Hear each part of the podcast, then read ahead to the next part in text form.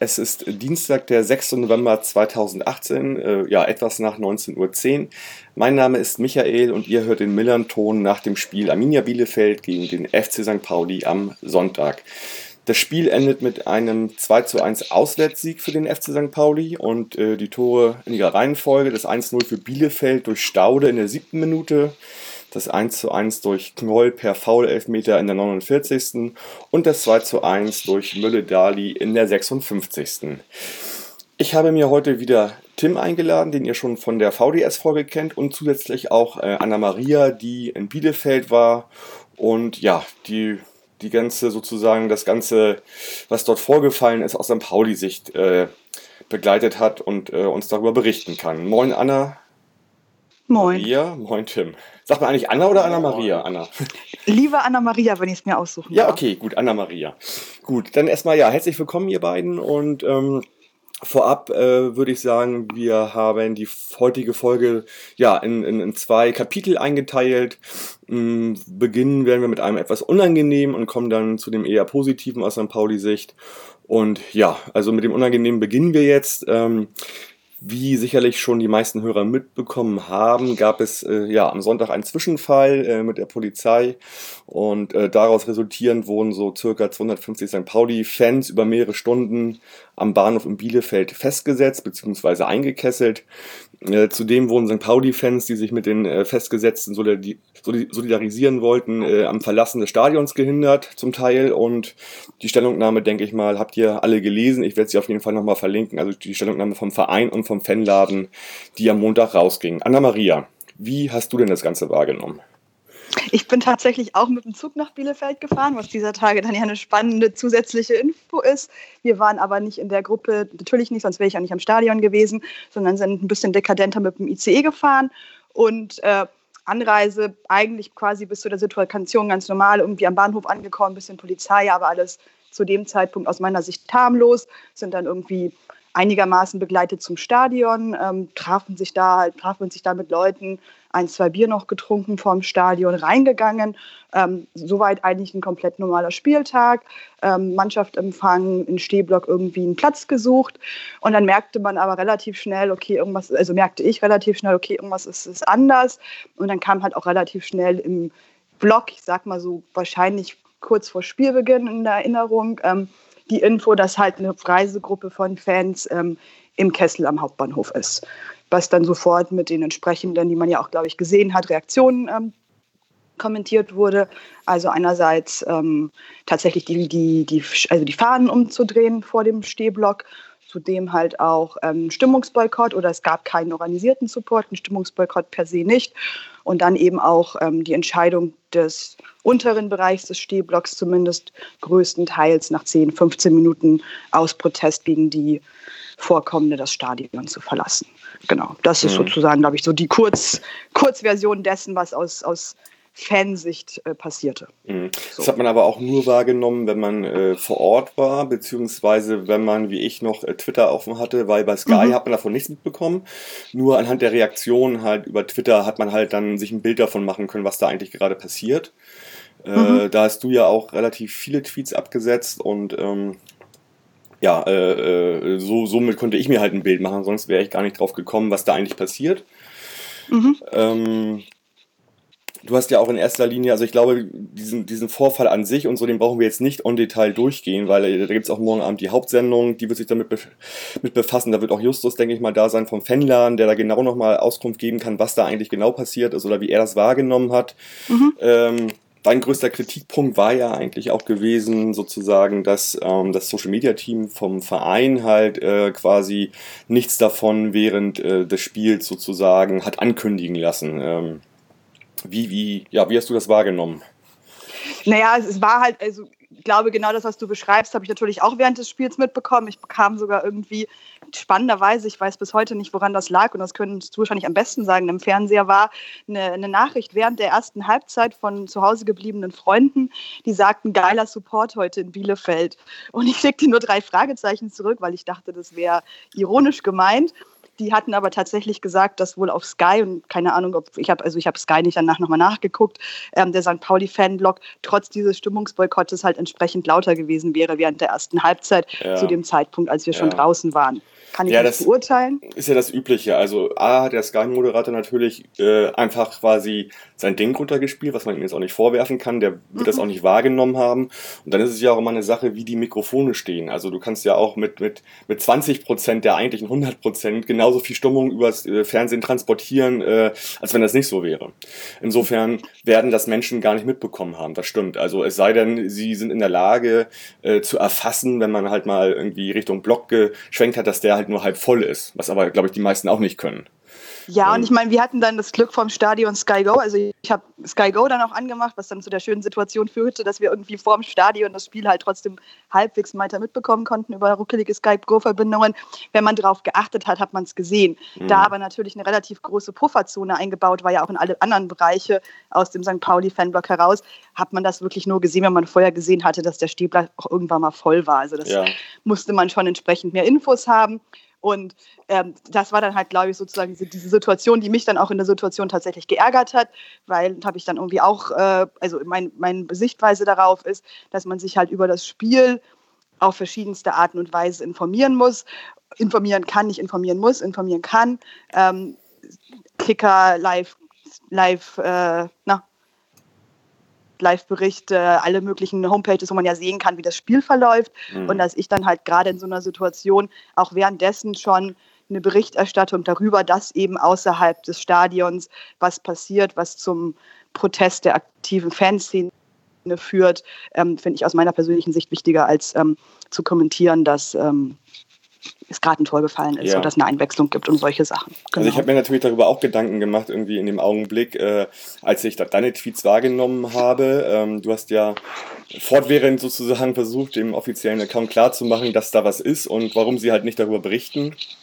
Und äh, ja, ich muss sagen, also ich, ich bin selbst jemand, der sozusagen in diesem Bereich berät und auch Krisenkommunikation macht, obwohl das jetzt keine Krisenkommunikation war, es war höchstens, Mhm. sage ich mal, ein Issue, aber äh, wenn man sich, glaube ich, dafür entscheidet, irgendwie das schnellste aller Social-Media-Plattformen zu benutzen, also Twitter, ähm, dann sollte man auch irgendwie auf solche Sachen eingehen. Und wenn es nur einmal ein Abholen ist der Menschen, sagen, dass man das wahrnimmt, Empathie ausstrahlt und, und um darauf zu verweisen, das dann im Nachgang zu klären, dann ist ja, dann ist ja immer überall schon die Luft raus eigentlich halt so. Und, und äh, zeigt halt auch, dass man da irgendwie im Bilde ist. Ne? Und was mich halt so geärgert hat, und ich glaube, dass das war dann sozusagen auch der Anlass, dass, wo ich mich echt auch vor dem Stadion stehend draußen geärgert habe, ist, dass zu Beginn der zweiten Halbzeit dann eben noch der Tweet abgepostet wurde, der ist auch nach wie vor online, ähm, in dem sich für den tollen Support der Rabauken bedankt wurde. Und Mhm. überhaupt nichts den Rabauken vorwerfen, super cool, dass die da waren, alles, also ne, keine Kritik an der Situation, sondern halt eine Kriti- Kritik an dem an der Kommunikation zu dem Zeitpunkt, wo mehrere Vereinsverantwortliche eben auch mit dem Blog verlassen hatten. Das Mhm. heißt sozusagen, die Info muss da gewesen sein. Ich bin natürlich nicht im Social Media Team drin, aber die Info muss ja per se da gewesen sein, dass da was vorgefallen ist und dass eben Support eingestellt ist und dann sich zu bedanken für den tollen Support von den jugendlichen äh, Fans finde ich unangemessen in so einer Situation und finde ich dann gerade in der Krise ähm, Mhm. hat mich sehr, sehr geärgert tatsächlich und Ja.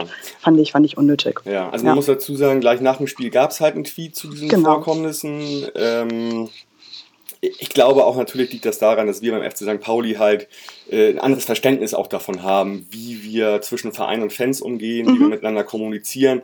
Und ich glaube natürlich auch, dass das daraus resultiert, dass äh, sozusagen das Verlangen da ist, dann auch äh, vor allen Dingen auch Sachen neben dem Spiel wahrzunehmen und auch darauf hinzuweisen, ganz einfach. Ne? Also ohne das wertend zu machen, sondern einfach darauf hinzuweisen. Das ist ja auch Mhm. nicht schlimm. Also wenn der Block halb, halb voll ist und die Fahnen umgedreht sind, ist das ein wichtiger Aspekt, glaube ich. So. Und ja. Genau, genau, genau das. Was mich interessieren würde tatsächlich, weil ich das überhaupt nicht mitbekommen habe, wie viel davon dann auf Bielefelder Seite angekommen oder mitbekommen wurde während des Stadions. Auch vielleicht eine Zusatzinfo. Ich ähm, bin dann ja, wie gesagt, in der zweiten Halbzeit auch wieder reingegangen zur, zur zweiten Halbzeit, ähm, um dann sozusagen explizit auch nochmal den Protest im Stadion auszudrücken, was dann ja auch nochmal durch verschiedene Gesänge passiert ist. Ähm, habe aber mitbekommen beim Rausgehen, dass selbst Bereiche unseres Sitz Blöcke sozusagen gar nicht mitbekommen hatten, was vorgefallen waren und total erstaunt waren, als man erzählte, dass da überhaupt irgendwas vorgefallen war, weil das nicht mal da angekommen war. Deswegen auch so ein bisschen die Neugier, wie das in Bielefeld, auf Bielefelder Seite angekommen ist. Und wahrscheinlich an Tim dann entsprechend die Frage. Ja, also Tim würde ich jetzt erstmal genau erstmal fragen, so, äh, wie, wie war es denn für dich das Spiel drumherum und sozusagen auch vielleicht diese Situation, wie hast du das alles so wahrgenommen?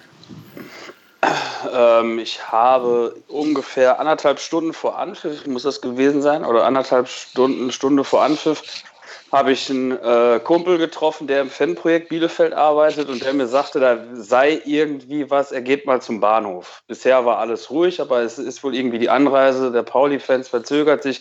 Das war noch diffus und dann ist er zum Bahnhof gegangen und ähm, ich habe tatsächlich äh, nach dem Statement vom FC St. Pauli, wo auch unser Fanprojekt erwähnt wurde, äh, habe ich nochmal mit ihm Rücksprache gehalten und er hat mir so ein bisschen erzählt, was, was vorgefallen ist. Und ich habe natürlich ein bisschen was aus der Berichterstattung entnommen in Bielefeld. Im Stadion selber hat mich äh, ein Sitzstehnachbar angesprochen, dass die Fahnen falsch rum sind. Ich weiß natürlich, was das bedeuten kann, aber ähm, hab, es waren auch nicht alle Fahnen tatsächlich und äh, habe dem dann nicht weiter Beachtung geschenkt und habe es also so wirklich äh, realisiert, dass es da irgendwelche gravierenderen Vorfälle gegeben haben muss, habe ich erst am Montag. Und ähm, was die Social äh, Media Begleitung vom FC St. Pauli angeht, also da bin ich äh, ganz bei Michael, wenn du sagst, okay, man kann auf jeden Fall ohne Werten auf, ja, ohne irgendwie eine Wertung abzugeben, kann man natürlich ähm, darauf hinweisen, Leute, da ist was. Ähm, ich will, also ich weiß, wir haben ähnliche Situationen ja auch schon gehabt. Wir können nicht sagen, wie die Kommunikationslinien wirklich verlaufen sind. Also in der Regel sind natürlich alle, die irgendwie vor Ort sind, äh, innerhalb des Vereins informiert. Das ist, glaube ich, bei St. Pauli nicht anders wie bei uns. Aber es kann natürlich auch sein, dass äh, der Verein irgendwie, das ist jetzt aber nur wirklich eine Spekulation, dass der Verein angehalten wurde, ähm, äh, erst erstmal auf eine Kommunikation zu verzichten, seitens Polizeibehörden, was auch immer, um die Situation erstmal zu klären.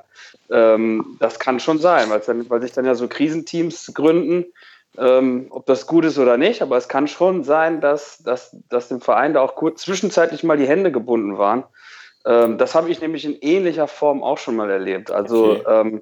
Wissen wir nicht, wissen wir nicht, aber äh, ich meine, es, es gab ja irgendwie so es gab ja so Szenarien, dass dann irgendwann Leute nicht mehr aus dem Block durften, ne? Gestern oder vorgestern. Vorgestern, äh, ja. Genau, vorgestern durften äh, irgendwie ein paar Pauli-Fans den Block nicht mehr verlassen.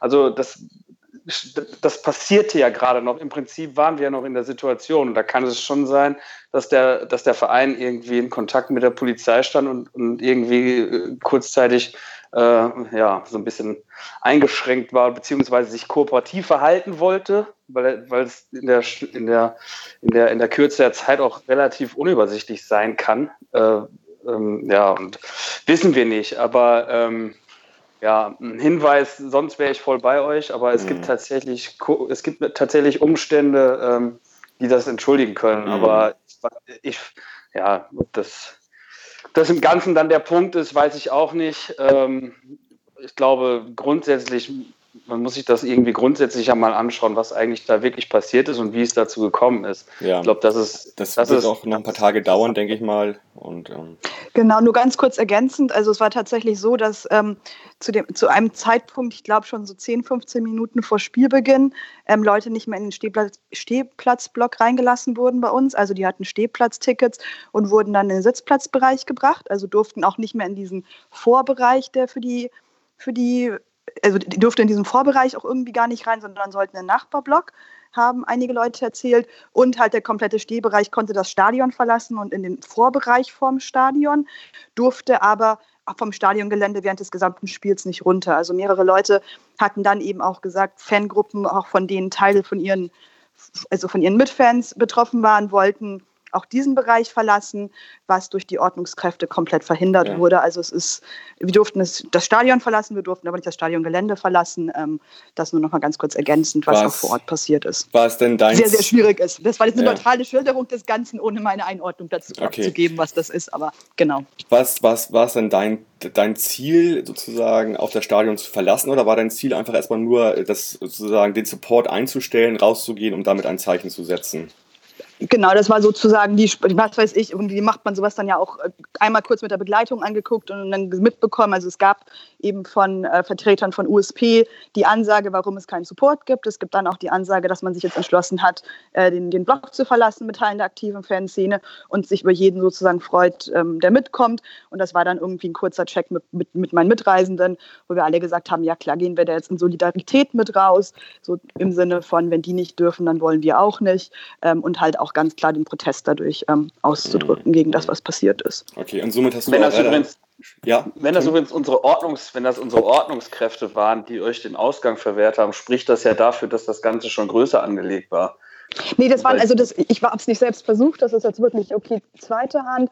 Ordnungskräfte haben auch nur mit den Schultern, also die Bielefelder Ordnungskräfte haben mit den Schultern gezuckt, sondern das waren tatsächlich Polizeibeamte, okay. ähm, die verhindert haben, dass äh, die Fans das Stadion verlassen haben. Ich habe es ja. nicht selbst probiert, ich kenne aber verschiedene Leute, die das halt versucht hatten ähm, und die von dieser Reaktion berichtet hatten. Ja, andernfalls wäre es relativ klar gewesen, dass es dann Anweisungen gegeben hat von äh, irgendwem, der nicht, ja. Arminia Bielefeld, der nicht Arminia Bielefeld ist. Äh, mhm. Lass die erstmal drin. Und das hätte dafür, das wäre ein Argument dafür gewesen, dass, dass quasi man sich noch in der Situation gesehen hat. Und dann gibt es auch in der Kommunikation Abstimmungsschleifen.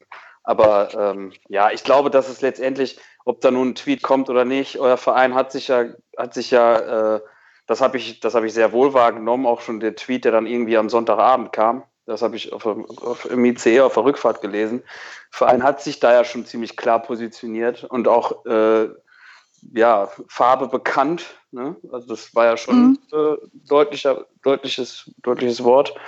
Ähm, ja, und deshalb würde ich da jetzt in der Nachbetrachtung in dem Moment, okay, da können wir drüber, drüber reden, aber in dem Punkt wäre ich dann gar nicht so kleinteilig, sondern ich, äh, mich interessiert eigentlich viel mehr, was da, ähm, also wie es letztendlich auf der Hinfahrt schon dazu kommen konnte und ähm, steckt das, hat das übergeordnet noch einen größeren Zusammenhang. Wir haben ja in NRW ähm, ja.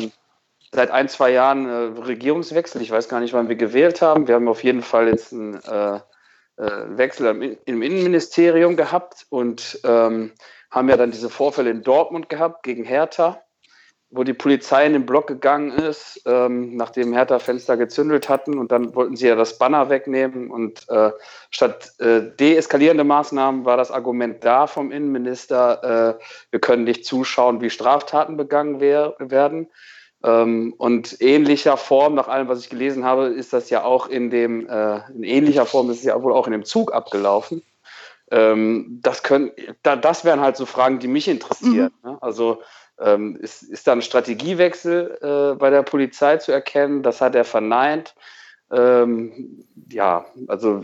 Und ja, ergänzend dazu auch noch die Leverkusener Fans, ähm, denen ist am Tag vorher auch noch Ähnliches passiert, auch bei der Anreise oder Abreise vom Fußballspiel, dass auch da mit Pfeffer in äh, Waggons gegangen wurde. Mhm. Und jeder, der schon mal irgendwie Pfeffer auch nur äh, ja, das habe ich halt auch nicht mitbekommen hat. Ist halt einfach echt nichts, was man im geschlossenen Zugwaggon irgendwie genau, auch also, abbekommen möchte. Das also ja indiskutabel. Das so so, ja, genau, das, das sehe ich auch so. Also ich bin auch mal unverschuldet in so eine Pfeffer äh, in so eine Pfeffermühle hätte ich fast gesagt, so eine Pfefferwolke, in so eine Pfefferwolke geraten und äh, das ist kein Spaß. Und äh, das im geschlossenen Zug zu machen, das ist also wirklich auch äh, ja, wie du sagst, indiskutabel. Das, also das darf eigentlich kein Mittel in einem Zug sein. Also Mhm. Ja, da ist ja allgemein eigentlich, eigentlich, eigentlich deutlich differenzierter zu sehen, ganz allgemein, unter welchen Maßnahmen die Polizei rein rechtlich Pfefferspray benutzen darf und in welchen Kontexten es benutzt wird. Ähm, das ist ja auch in Hamburg jetzt nichts Neues, dass da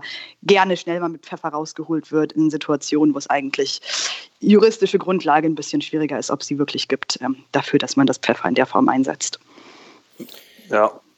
Genau, also da würde ich auch nochmal sonst auf die, auf die äh, Hauptsendung morgen Abend verweisen. Äh, wie gesagt, ich denke mal, dass die sich nochmal ausführlicher dem Ganzen widmen werden. Vor allen Dingen auch, weil halt äh, da sicherlich ein, zwei Leute auch ähm, mit in dem Zug waren und ähm, das ein bisschen weiter aufklären können. Mhm. Ähm, ja, zu den Polizeigeschichten an sich, also ich, wenn ich mich richtig, richtig erinnere, gibt es da momentan auch eine Gesetzesvorlage in Nordrhein-Westfalen oder zur Abstimmung, ähnlich dem, dem bayerischen äh, ähm, ja, äh, Polizeiaufgabengesetz. Polizeiaufgabengesetz ja. und äh, möglicherweise gibt es da auch gerade eine Wechselwirkung quasi, äh, äh, um das vielleicht auch zu legitimieren, was sie da anstreben. Und ähm, ja, ähm, insofern, wer das will, kann das nochmal nachlesen, äh, einfach mal googeln. Ähm, und ähm, ja, ich glaube, um, noch, um das nochmal abzuschließen, also selbst wenn auch von der Polizei irgendwelche Ansagen kamen gegenüber Vereinsvertretern, ich würde mir wünschen, dass wir ein Social-Media-Team haben, was sozusagen mhm. seine eigenen, äh, ähm, ja, wie soll ich sagen, äh, seine eigene Sichtweise äh, wiedergibt und, und äh, da auch eigenständig agiert. Und ähm, ich glaube, äh, so viel, so viel, also Standing sollten wir als Verein auch haben, um das zu machen. Äh, Absolut. Ich meine, aber ich finde, aber ich finde, der Verein hat ja ganz, hat ja Standing gezeigt, hat ja eine Haltung gezeigt.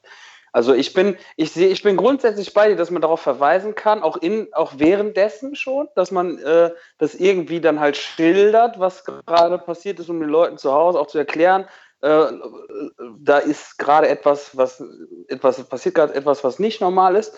Aber ich finde, der Verein hat Haltung bewiesen und es ist nicht immer also manchmal muss man auch, muss man auch zugestehen, mal durchatmen zu können, irgendwie, bevor ich, äh, bevor ich da wirklich, ich meine, die Leute im Blog lesen auch.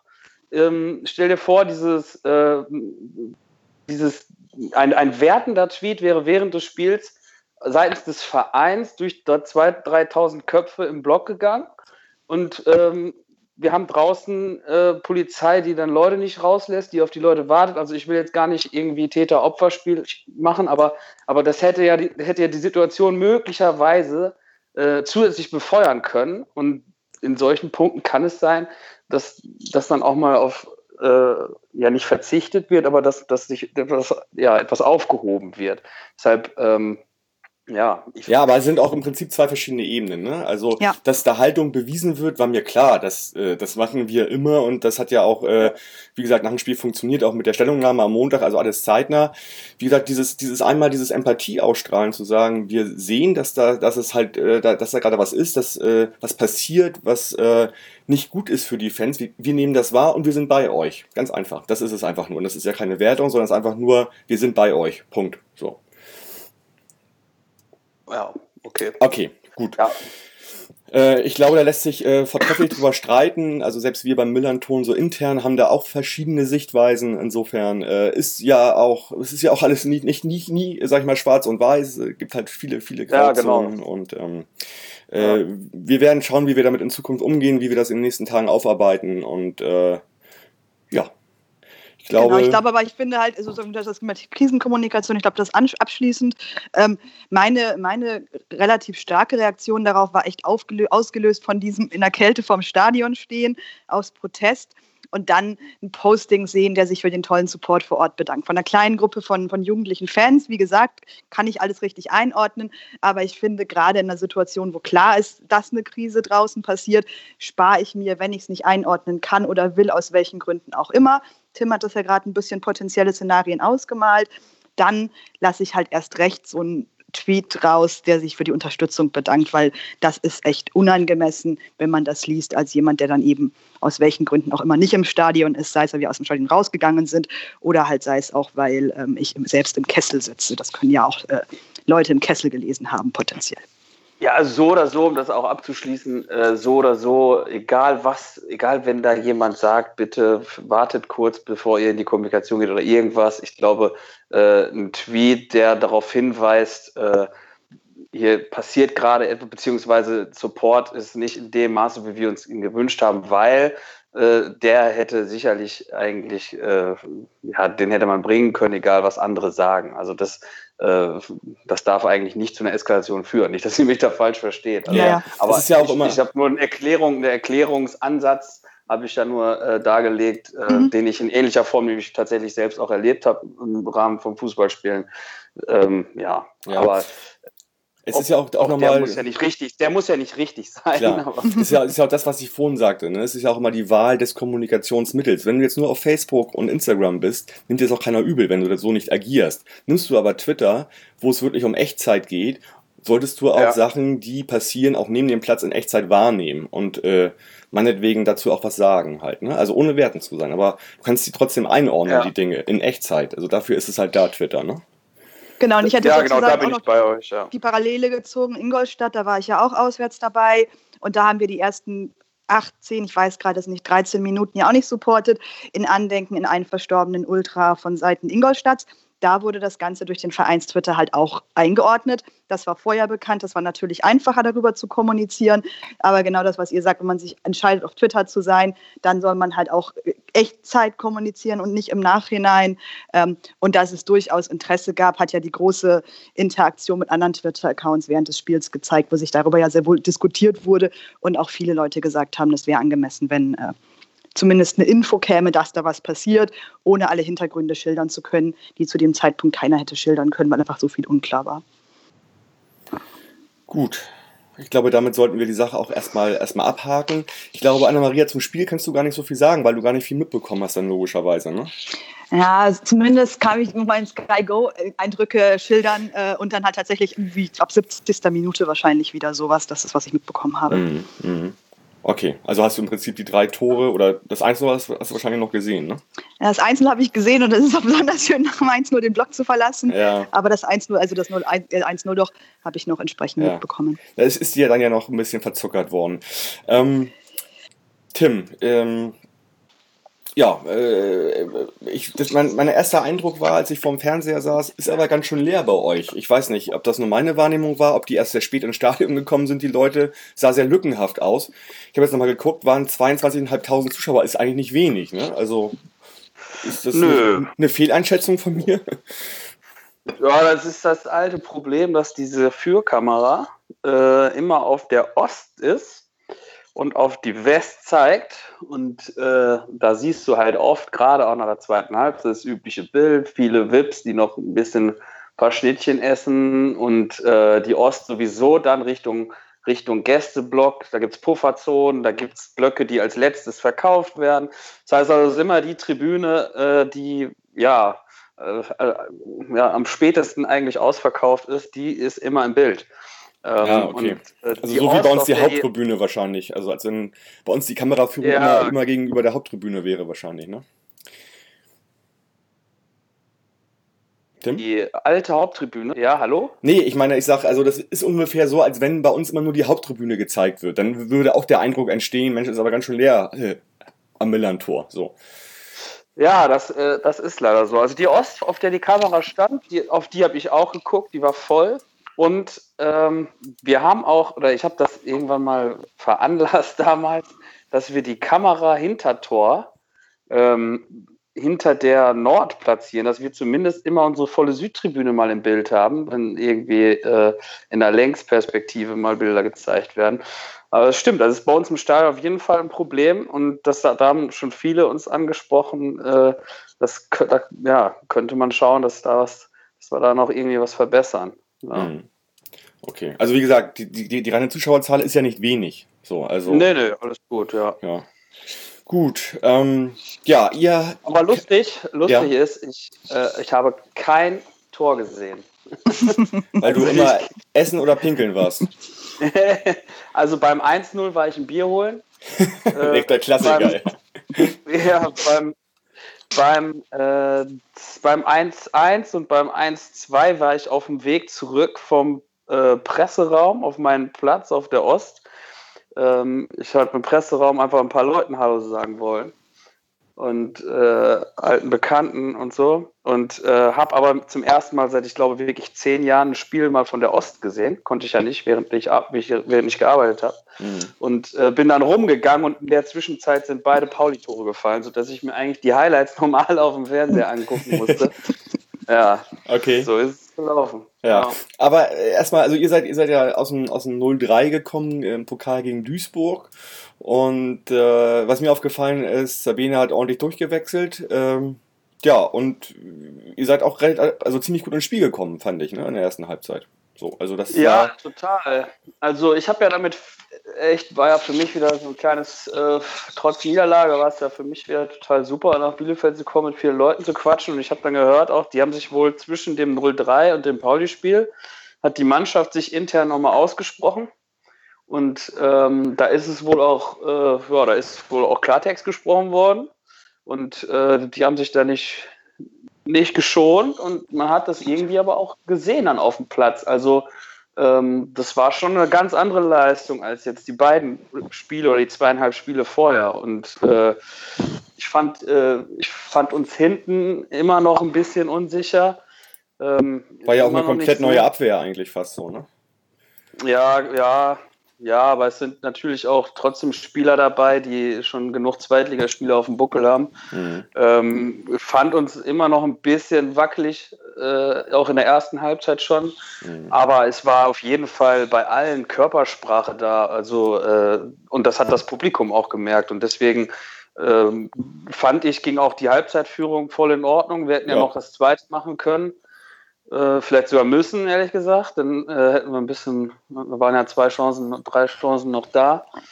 Ja, aber. Äh, also ich gut, fand, ich fand euch vor allen Dingen die ersten 15, 20 Minuten sehr, sehr präsent. Also wie eine Mannschaft, die gerade richtig viel Scheiß erlebt hat und unbedingt den, äh, ja, den, den viel gerühmten Bock umstoßen wollte. So sah das aus. Und da hatte ich auch schon ein bisschen Angst um uns.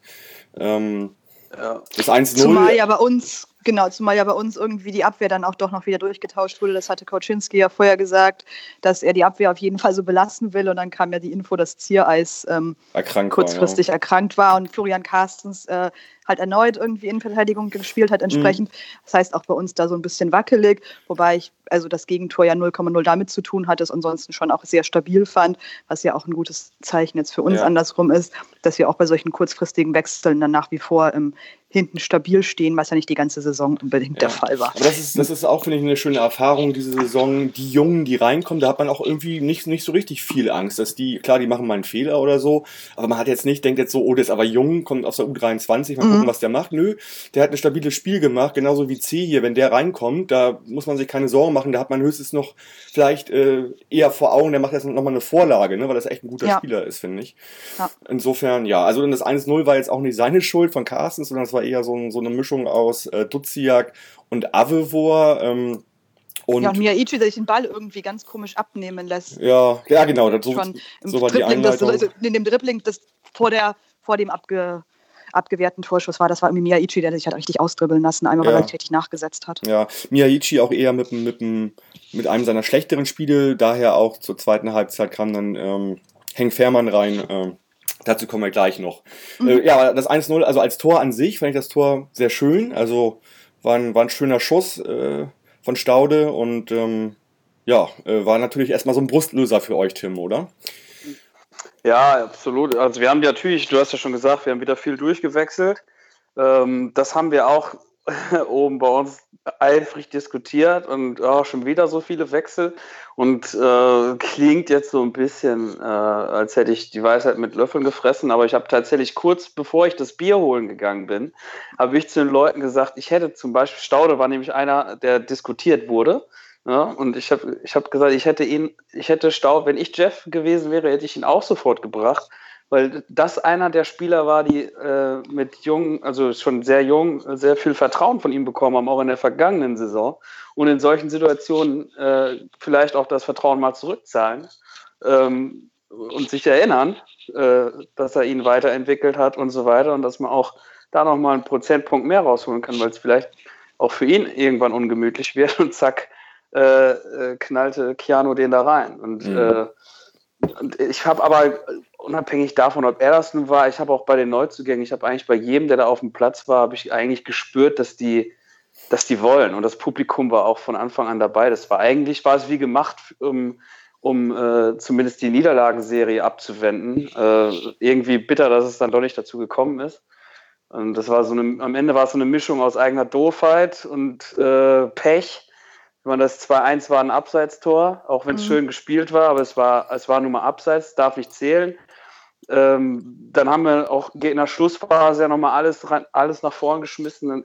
Patrick Weihrauch knallt das Ding da noch, also überragende Parade von Himmelmann äh, kurz vor Schluss. Also wir haben ja dann da auch nochmal alles versucht mhm. und hätten aus meiner Sicht das 2-2, was ich getippt hatte vor dem Spiel, das wäre eigentlich ein, ja, das wäre ein gerechtes Ergebnis gewesen. Äh, mhm.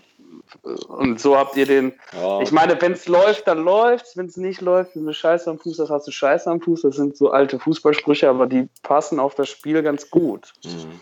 Also es war ja jetzt genauso eine Geschichte eigentlich wie gegen Kiel. Da haben wir halt super, super gut gespielt, sogar über einen sehr langen Zeitraum. Und da hätte ich mir halt gewünscht, einen Punkt mitzunehmen, wenn nicht sogar drei. Äh, nun, ja, jetzt hatten wir, halt, hatten wir diese Situation und wir hatten natürlich durchaus ja auch noch Chancen in der zweiten Halbzeit. Also, weil ja euer Torwart vorne war, gab es ja wenn wir mal jemanden gehabt hätten, der mit richtig Schmackes schießen kann, wäre dann vielleicht auch mal einer reingegangen. Nee, aber kann man auch nicht erwarten. ja, und Neudecker noch mit, der, mit dem super schönen Schuss an, den, an, den, an die Latte. Genau. Den hatte ich dann nämlich wieder im Stadion gesehen, tatsächlich. Okay, ja. äh, so wie dann halt auch äh, den, noch den, Nach den Kopfball-Nachversuch von Alagui war es, glaube ich. Ja, genau. Da hatten wir auch wir, auch schon vor der Schlussoffensive, wo natürlich dann entsprechend Bielefeld mhm. relativ offen war, auch vorher schon noch ein paar Chancen rausgearbeitet. Ähm, die auch ganz genau, also ich glaube, das wäre ein Spiel, das kann auch 3-1 oder 2-2 ausgehen. Ähm, ja. Das war ja in beide Richtungen dann wirklich offene, offene Torchancen. Ja, also um nochmal um noch zum 1-1 zu kommen, ich denke, der Elfmeter geht in Ordnung. Da, da gibt es nichts, nicht, nicht viel groß zu reden, glaube ich, Tim, oder? Also, ja, nee, das war dann, das war dann eher wieder. Äh selbst verschuldet. Also ja. das kann man ja. nicht anders sagen. Ja, dann macht auch Duziak so seinen, seinen halben Fehler beim, beim 1-0 von Staude ein bisschen wieder wett, holt den Elfmeter raus und Knoll macht ihn rein, äh, wirkt auch so, als wenn er ein sicherer Elfmeterschütze ist. Äh, Gab es auch mal Zeiten, wo ich da mehr Angst hatte. Ähm, was mich dann gewundert die sind noch gar nicht so lange her. Die ja, die sind noch gar nicht so lange her, das stimmt, genau. Was mich dann so ein bisschen gewundert hat, ähm, vor dem 2-1 für St. Pauli, ähm, ja, geht Klos runter für, für Vogelsammer. Also äh, Klos ist eigentlich immer jemand, den ich erwarte, der bei so einem knappen Spielstand und so einem kämpferischen Spiel eigentlich bis zum Schluss durchspielt. Weiß man da mehr, Tim? Oder? Ja, ich habe die PK mir noch angeguckt. Da hat äh, der Trainer gesagt, dass, es, dass er leichte Probleme hatte und das in der Halbzeit quasi abgesprochen war. Ähm, dass er äh, dann, wenn es nicht mehr geht, rausgeht. Er hat ja okay. auch gegen Aue da im Auswärtsspiel gleich die Blessur gehabt. Ähm, ja, ähm, wird da wohl so gewesen sein. Ja, okay. Also dann, dann, dann war da schon was, weil eigentlich, wie gesagt, so ein Typ wie Klos äh, mit seinen Ecken und Kanten und in der Lage halt auch ein Spiel zu drehen, lässt man ja normalerweise, wenn er fit ist, auch drin. Ne?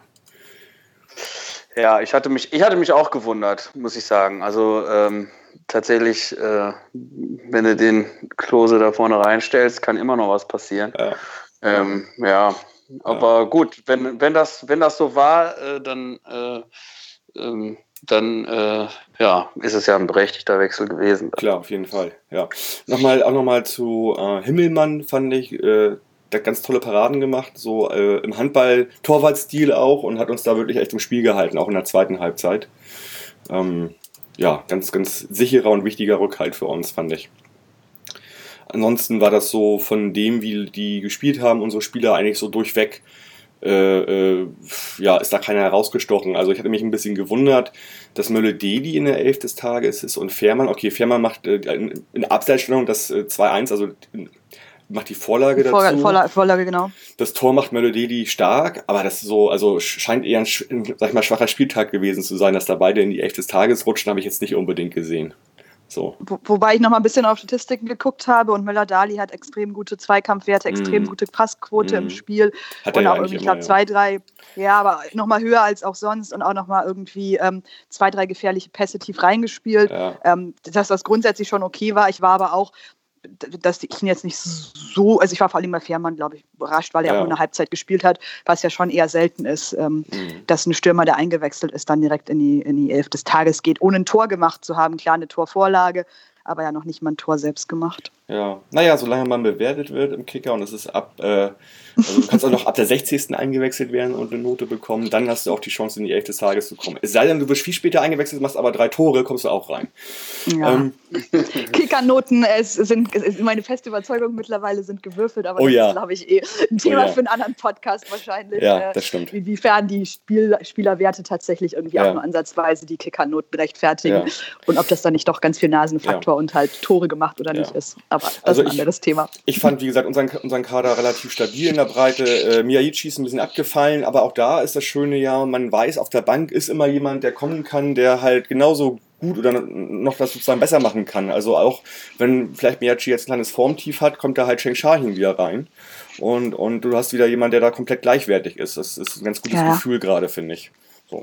Ich habe die genaue Zahl jetzt nicht im Kopf, aber irgendwie gab es diese Saison sieben, acht, neun Tore unter Tor, also unter Beteiligung, entweder Assist oder Tor Mhm. selbst gemacht von Einwechselspielern, was letzte Saison äh, quasi ein gleicher Wert über die ganze Saison war. Und jetzt sind wir irgendwie am zwölften Spieltag und haben schon so viele Tore durch Einwechselspieler gemacht, was einfach genau ja für die Breite des Kaders spricht. ähm, Und dass man da halt auch Leute einfach reinbringen kann und die immer noch wieder die Möglichkeit haben und das Potenzial haben, Spiele zu drehen oder entscheidende Tore zu machen, was Mhm. eine sehr komfortable Ausgangssituation ist tatsächlich. Ja. Gut, wir waren dann auch zwischenzeitlich Erster. Ähm, Bis Tim in, in, in Stellingen war und äh, dem HSV Genau. wieder Glück Ich wollte gerade sagen, Tim hat quasi an, an, zwei, äh, ja, an zwei Tagen, auf darauffolgenden Tagen jeweils den Spitzenreiter sozusagen spielen sehen. Wie war es denn für dich? So sieht's Tim? aus. ja, ist hier Euro Europas Zweitliga-Hauptstadt des Fußballs oder was stand heute? Ja, es Mo- Muss ja sowas sein. Es, das sieht ja so aus ein- einfach, ne?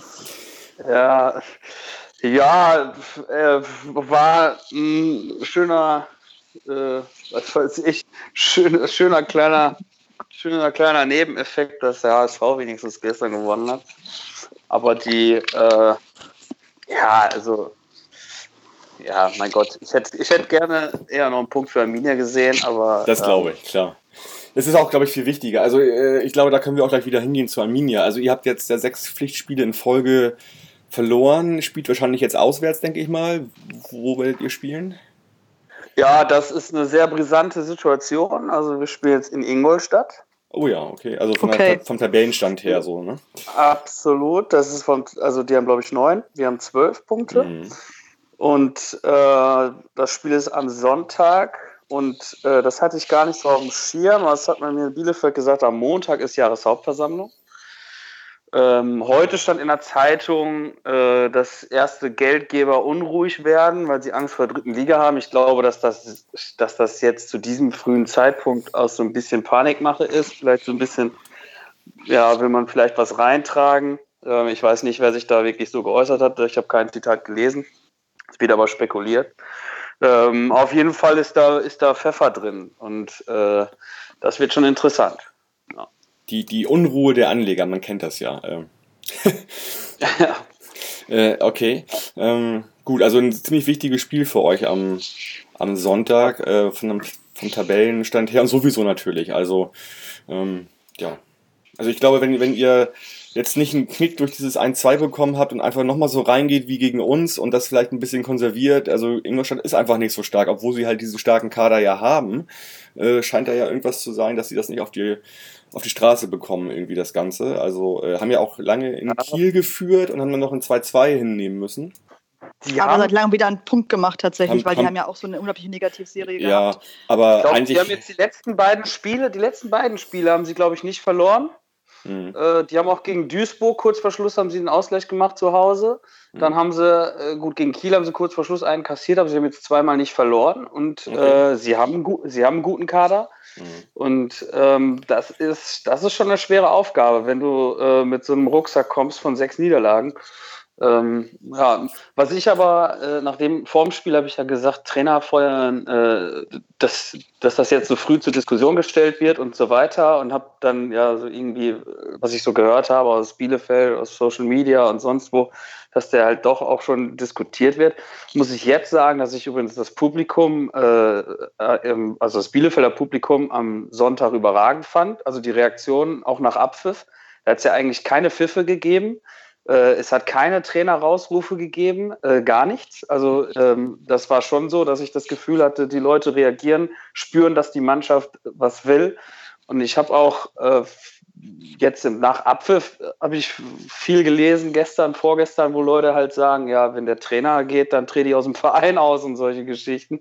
Ich meine, äh, das soll das, also eine Vereinsmitgliedschaft sollte man hier in einem Trainer festmachen, aber es waren äh, klare Statements äh, für den Trainer zu lesen. Das hat mich dann schon äh, schon erstaunt, dass es wirklich äh, dieses Spiel den Leuten tatsächlich irgendwie wieder das Vertrauen gegeben hat, ja, der kann es vielleicht rumreißen. So. Und äh, das trotz sechs Spiele ohne, ohne ein Erfolgserlebnis. Mhm. Das sind ja fast Braunschweiger Verhältnisse, äh, als Lieberknecht damals Trainer war und äh, auch partout, also, also Fanszene ja sehr starken Rückhalt hatte, was ich per se auch erstmal total richtig finde. Ja, das ist, warten wir mal ab, wie es weiterläuft. Ja. Aber ähm, wichtig ist, glaube ich, dass da wieder ein roter Faden reinkommt. Äh, es, ja, es gab viele Wechsel, es darf auch mal rotiert werden. Irgendwie dürfen zwei Wechsel in der Startelf auch irgendwie kein Korsett auseinanderbringen. Das ist, das ist eigentlich Quatsch. Das, das muss auch so funktionieren können. Aber klar, also irgendwie habe ich das Gefühl, es muss wieder, es muss wieder ein roter Faden rein. Es, ähm, ich habe ein bisschen den Eindruck gehabt, dass Jeff auch äh, vielleicht zu viel beeinflusst wird, dass es da vielleicht ein paar Meinungen zu viel gibt. Ich würde mir irgendwie wünschen, dass die, dass die, ja, dass, dass die ihren, ihren Weg wiederfinden, ähm, den sie anderthalb Jahre gut gegangen sind. Ähm, dann darf eigentlich, ja, dann sollte ein gesicherter Mittelfeldplatz immer noch äh, absolut drin sein für, die, für diese Saison. Mhm. Also es ist ja auch, wenn, wenn du sagst, roter Faden, es ist ja bei uns genauso. Also Kauczynski hat irgendwie sein, seine erste Elf irgendwie gefunden, die wird dann mal auf ein, zwei Positionen ausgetauscht. Die Abwehr, äh, jetzt mal abgesehen von Carstens, äh, die steht solide, äh, die ist eingespielt und von der Bank ist bei uns halt immer die Möglichkeit, wirklich immer ordentlich nachzulegen und wo man immer noch die, ja, die Chance hat oder die Aussicht hat, dass da was gerissen wird. Insofern, das ist momentan unser, unser Rezept des Erfolgs, glaube ich, ganz einfach. Oder Anna-Maria? Ja, ich glaube tatsächlich auch. Also ich meine, dass das, das läuft. Das war ja auch so ein bisschen die, die Fußballerfloskel, wenn es läuft, dann läuft. Ich glaube halt auch, dass wir jetzt wenn ich das richtig erinnere, das zweite Spiel diese Saison gedreht haben, also das wirklich auch im Rückstand, schon, das dritte sogar schon, mhm. wo wir in Rückstand waren. Was, also ich meine, es gab ja letzte Saison verschiedene Gespräche über Unruhe in der Mannschaft. Ja, nein, gibt es da irgendwie Störenfriede oder nicht? Wenn man das sich so anguckt, scheint sich da ja gerade wirklich eine Mannschaft gefunden zu haben, äh, die dann auch noch irgendwie die, die, die Moral, oder was auch immer man es dann nennen möchte, ähm, hat, Spiele auch umzudrehen und sich halt nicht aufgibt, wenn sie irgendwie ein Gegentor kriegen, was ja durchaus ich, wir auch schon anders erlebt haben ähm, beim magischen FC. Ja. Ja. Gut. Habt ihr noch was? Ansonsten würde ich sagen, kommen wir, können wir zum Ende kommen langsam. Nee, ich glaube, zusammenfassend passt das so. Gut. Bin gespannt, wie es gegen Ingolstadt ausgeht tatsächlich. Ich glaube, das wird dann auch nochmal richtungsweisend für die Stimmung in beiden Vereinen sein. Ich glaube, wenn jetzt irgendwie Bielefeld den nächsten Klatsche bekommt, kann ich mir auch vorstellen, dass das dann die Stimmung so ein bisschen bisschen umschwenkt, aber das wäre jetzt auch nur die Außenperspektive, ähm, wenn man dann halt in so einem Duell, was dann ja schon auch irgendwie gegen den anderen gerade nicht so gut stehenden Verein ist, wenn man da dann wieder eine Klatsche bekommt, wie es dann die, die Stimmung weitergeht. Ähm, ja. Ja, das wird, das wird, ähm, das wird wirklich sehr, äh, sehr, sehr spannend. Da bin ich auch, überlege auch tatsächlich, äh, mir das dann Sonntag wieder anzugucken. eigentlich, eigentlich hatte ich mir so ein bisschen Abstand verordnet und will, will, mich auch gar nicht so intensiv mit allem da beschäftigen, aber irgendwie kommt man ja nicht drum herum. Ja. Aber das wird, das ist wirklich, das ist schon wirklich eines der spannenderen Spiele und ich bin gespannt, wie der Verein damit umgeht. Und ähm, ja, ich sehe da äh, wirklich nicht nur, den, nicht nur den Trainer in der Pflicht, muss ich ganz ehrlich sagen. Und nicht nur Trainer und Mannschaft. Und äh, ich ich hoffe, äh, dass die sich da wieder rausziehen, weil es kann dann schon sehr ungemütlich werden, wenn wir das auch noch verlieren.